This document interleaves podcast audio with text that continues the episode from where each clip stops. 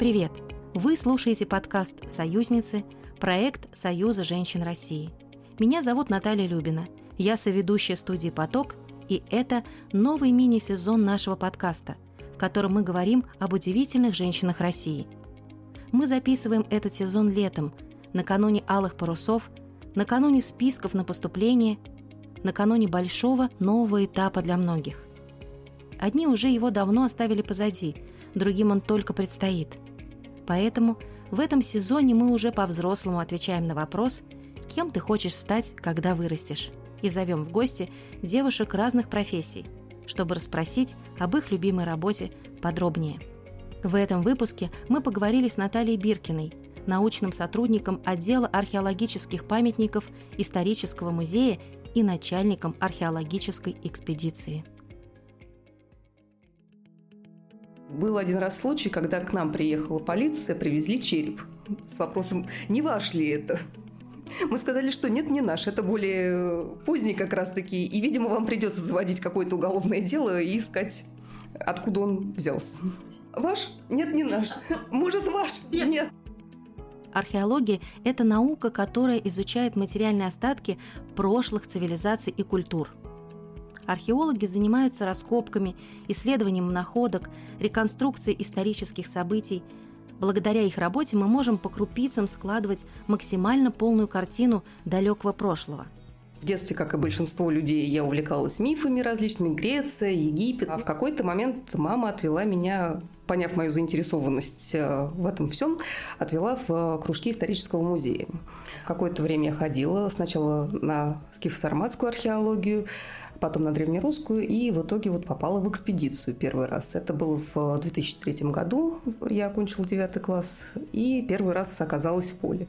Впечатления были очень яркие, было очень здорово, все очень понравилось, но пока еще это не было окончательным решением, что вот я точно после этого становлюсь археологом. Наталья училась в художественной школе и рисовала. Было сложно однозначно определиться с направлением, но в 11 классе она приняла решение и поступила на исторический факультет. Большинство археологов, если не все, получают образование историков. Два центра особенно сильных университетов с нужными факультетами, которые соревнуются между собой. Это Москва и Санкт-Петербург. Насколько мне известно, у всех археологов современности написано историк, преподаватель истории. Иногда там со знанием иностранного языка, иногда еще с чем-то, но вот именно археолог, э, во всяком случае, раньше в дипломах не писали. Сейчас появился еще при Академии наук институт Гауган, там уже непосредственно Академия наук, Институт археологии курирует студентов. И их по направлению археологии ведет от и до. Знакомят со всеми нюансами, потому что археологи, которые занимаются каменным веком, и археологи, которые занимаются, например, эпохой бронзы, средневековьем, они сильно отличаются. И, в общем-то, методы для различных регионов и различных периодов исследования, они тоже несколько разнятся. И в зависимости от того, что уже выбирает человек, его курируют специалисты по этому вопросу. Ладно, в общем, вот это такое более широкое как раз-таки э, развитие. Но в силу того, что я занималась, в общем-то, древностью, мне было интереснее. Курсовые я писала по древним германцам и занималась вот именно в эту сторону. Мне в какой-то степени тоже повезло. То, чем я занималась в плане археологии, оно не очень требовало древних языков, потому что письменных источников очень мало. И скажу честно, многие археологи не знают древние языки. То есть эту сторону вопроса мы перекладываем на историков, потому что они могут э, хорошо анализировать источники. Это, в общем, их специализация. Мы работаем с материальным миром материальной культуры, а историки уже анализируют письменные источники. Если исторический факультет дает сильную базу, то необходимую практику дарит, пожалуй, самая романтичная сторона профессии – это экспедиции. Наталья в свою первую экспедицию попала еще в школе и с тех пор уже не представляла без этого свою жизнь.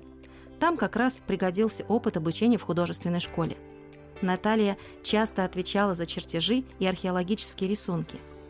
Кроме этого, в экспедиции, как правило, в основном работают лопатой – причем все, от волонтера до начальника экспедиции.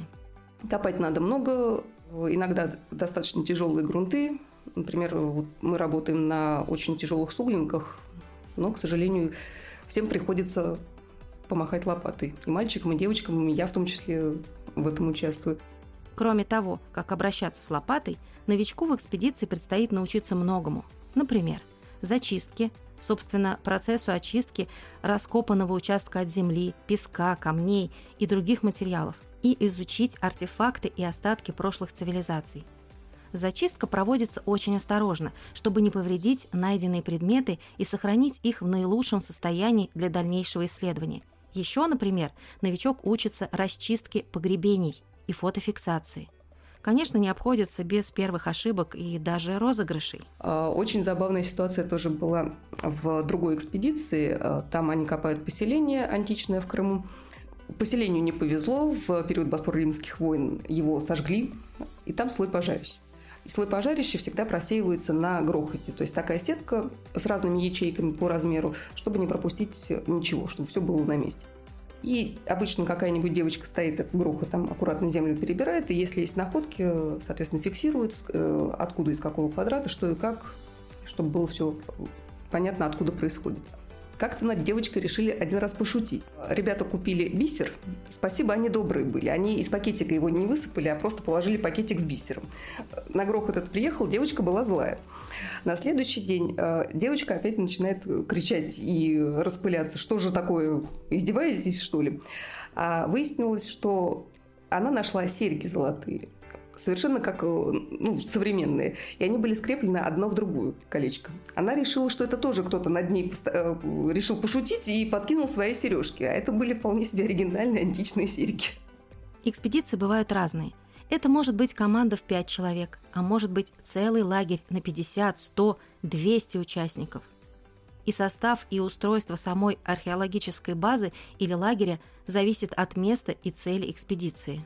Если задачи произвести разведку по региону, то есть люди постоянно куда-то выезжают, у них есть какие-то маршруты, они ищут новые памятники. Соответственно, в этом случае чаще всего экспедиции достаточно небольшие. Пять э, человек, наверное, ну, оптимальный вариант, потому что Обычно необходимо снимать топопланы местности, где найден археологический объект.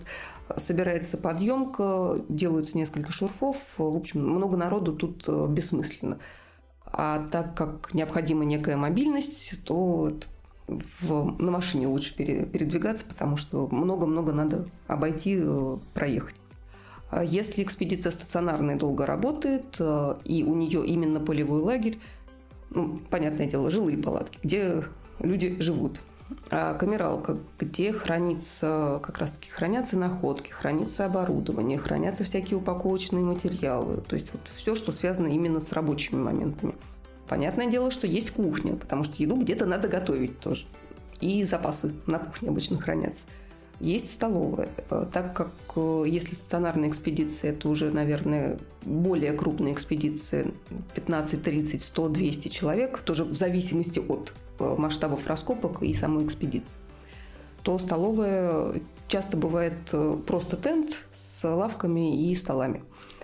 Чтобы, если вдруг погода плохая, можно было там спрятаться, но при этом прием пищи не отменяется.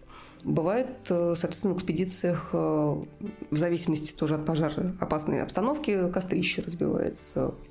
Стараемся все, понятное дело, что не на сухой листве, выкапываем яму, всяко, всячески огораживаем, чтобы никаких пожаров случайно не возникло, потому что мы лагерем там стоим долго, и разгорание огня нам не очень интересно и актуально. В экспедиции участвуют археологи, волонтеры, антропологи – представители естественно-научных специальностей. Наталья рассказывает, экспедиция – это и правда про уникальную атмосферу и какую-то особенную романтику. В большинстве экспедиций, насколько мне известно, бывают посиделки у костра с гитарой, все вот в лучших традициях. Есть э, достаточно много археологических песен, свой фольклор такой. А, да и, в принципе, романтика поиска, она присуща. Например, одна из самых популярных песен в экспедициях – гимн археологов. Но таких еще пунктиров нету, по которым нам бродить по свету. Знаю, есть неизвестная широта из широт, где нас дружба чудесная непременно сведет. И узнаем мы тогда, что смело Каждый брался за большое дело, А места, в которых мы бывали, Люди в картах мира отмечали. Если взять тот же поиск с теми же погребениями, это всегда предвкушение находки. То есть э, в зависимости, конечно, от э, народа, от археологической культуры, которые копаются, в зависимости от памятника. На могильниках это все-таки чаще происходит. Практически каждое погребение у нас мы ожидаем. А что же там будет? Такой киндер-сюрприз своего рода. Потому что э, вот мы видим ямное пятно, и понятное дело, что мы не знаем, а что же там внутри. И, и мы не, не очень даже знаем глубину, насколько это. Может быть, небольшое погребение, может быть, достаточно глубокое. По размерам э, для данной культуры мы можем судить, например, мужское, женское. Может быть, там погребение воина, потому что, э, например, для резанокских финнов характерно укладывание копья и дротика в погребение, а они, соответственно, длину ямы увеличивают. Поэтому и вот это предвкушение, и любой студент, я думаю, может подтвердить, когда они потихоньку копают землю, расчищают, расчищают, расчищают, а потом что-то зелененькое возникло. Это яркие достаточно впечатления. Каждый год составляется список из 10 важнейших археологических находок года. Например, в прошлом году недалеко от Симферополя обнаружили неразграбленное скифское погребение IV века до нашей эры. А в 2021 году на побережье Таганрогского залива совершились раскопки окаменевшего черепа Таргантериевого мамонта, иначе степного слона, возрастом около 600 тысяч лет – условно. Находка берестяной грамоты в Новгороде – это очень здорово, это ну, очередная сенсация, потому что мы узнаем все больше и больше о древних людях, там какая-то информация содержится, но в Новгороде, как вы понимаете, этих берестяных грамот очень много. А находка в Московском Кремле берестяной грамоты – это уже сенсация практически. Да, у меня тоже случались очень интересные э, находки для конкретной культуры, но вот сказать, что это находка уровня Трои, наверное, я не могу. С Троей, кстати, есть одна смешная, но в то же время грустная археологическая история. Она связана с именем немецкого археолога и предпринимателя Генриха Шлимана. Он родился в 1822 году в Германии и начал свою карьеру в бизнесе. Занимался торговлей хлопком и нефтью. Однако всегда мечтал стать археологом и исследовать древние цивилизации – в 1868 году Генрих Шлиман отправился на поиски города Троя, упоминаемого в греческих мифах.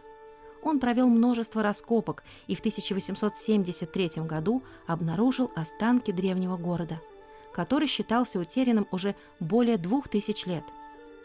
Шлиман нашел множество артефактов, таких как украшения, оружие и керамику, которые помогли ученым лучше понять жизни древних людей. И только спустя много лет – все узнали, что на самом деле Шлиман, не будучи профессиональным археологом, больше рассчитывал на интуицию, чем на реальные методики раскопок того времени, и из-за этого в процессе раскопок перемешал между собой или вообще уничтожил множество культурных слоев.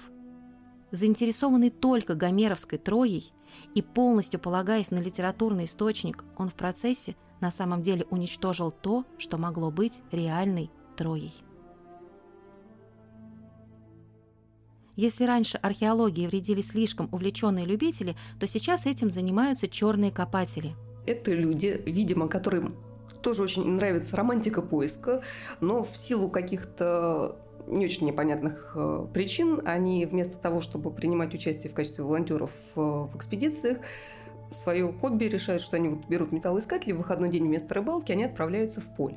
А многие из них уверены, что если они по паханному полю ходят, то это абсолютно не вредит науке, и все прекрасно и замечательно. Никому они не вредят, просто реализуют свое, свое желание поиска. Но, к сожалению, для них даже паханное поле, даже с их металлоискателями, которые э, берут, как они говорят, до 20 сантиметров, на самом деле все зависит, очень сильно зависит от того, какой объект находится под землей.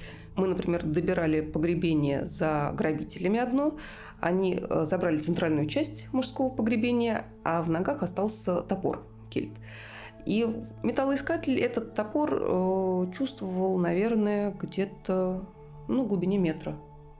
Потому что металла там сохранилось достаточно много, и вполне себе. Из того, что я знаю, тоже там, например, Брянский клад, который был передан в музей, тоже был найден тем, кто хотел поискать войну. Но нашел брянский клад, пытался его, насколько я знаю, продать. ФСБ заинтересовалась этим вопросом. Соответственно, коллеги-археологи выезжали на место, где был найден этот э, комплекс. Ну, яма там была достаточно глубокая. Так как это скопление металлических вещей, так как они имеют неплохую сохранность, у всех вещей, которые мы находим, есть э, контекст их обнаружения. То есть то, рядом с чем они лежат, как они лежат, в каком слое они лежат. Контекст теряется. Интересно, что когда спрашиваешь у человека про сложности в любимой работе, почти все теряются с точным ответом. То есть сложности, конечно, есть везде, но они кажутся не такими важными, если смотреть в целом на профессию своей мечты. Наталья, например, рассказала, что самое трудное в ее работе не организация собственных экспедиций, не объемные научные работы, а плохая погода. Ну, самое сложное и самое неприятное – это когда бывают затяжные дожди. Затяжная непогода – это кошмар. Людей надо как-то занимать, а когда они, в общем-то, в замкнутом пространстве э, на день, два, три их хватает, а если неделями идут дожди, это начинается ужас-ужас. Наталья работает очень много. В сезон выездов начинаются экспедиции. Буквально через пару недель после нашей встречи наша героиня собиралась на раскопки около Рязани – то есть у нас, э, в общем-то, работа археолога делится на полевой сезон, когда ты выезжаешь э, непосредственно копать, исследовать э, материал на памятнике. И последующая уже там камеральная обработка уже здесь, написание отчетов, написание статей. И вот предвкушение лета, когда можно выехать в поле, это самое приятное. Конечно, работа археолога – это не только песни у костра и удивительные находки. Это тяжелый труд, часто в не самых комфортных условиях и порой Наталье приходится забыть о себе и удобстве ради какой-то задачи.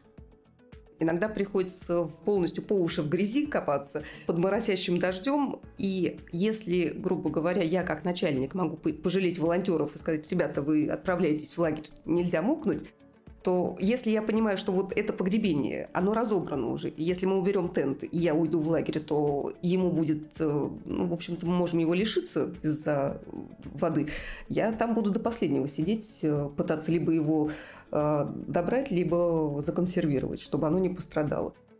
Себе я не могу позволить какие-то поблажки, которые я в качестве заботы буду позволять для волонтеров. Поэтому надо очень четко понимать, что скажем так, свои интересы будут отодвигаться чуть в сторону в угоду интересам истории археологии. По словам Натальи, в археологии не чувствуется разницы между мужчинами и женщинами-археологами. Все на равных. Я, конечно, понимаю, что образ археолога – это обычно бородатый мужчина, такой, наверное, около 50 лет, с э, проседью, либо уже с седыми волосами, в, не знаю, в какой-нибудь клетчатой рубашке, в светлых штанах, э, таких а около туристическо-военных, с лопатой и в пробковом шлеме еще, наверное, в идеале, или в какой-нибудь шляпе. Но женщин-археологов и даже женщин-полевиков-археологов действительно очень много. На мой взгляд, вот археология в этом плане очень на равных э, воспринимают что мужчины, что женщины, нормально выступление на конференциях, с удовольствием там дискуссии какие-то происходят.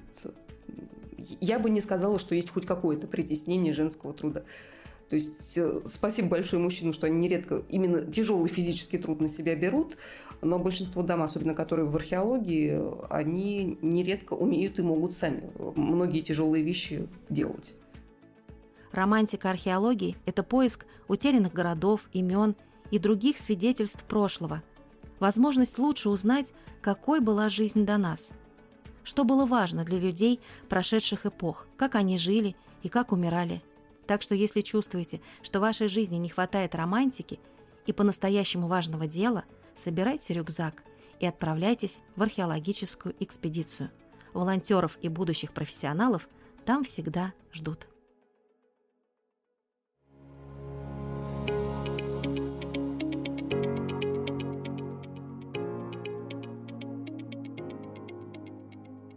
Это был подкаст «Союзницы», проект Союза женщин России. Сегодня мы говорили о профессии археолога с Натальей Биркиной. Расскажите о нашем подкасте, если вам понравилось. Поделитесь им с друзьями. Подписывайтесь на «Союз» в социальных сетях и оставляйте отзывы. До встречи в следующем выпуске.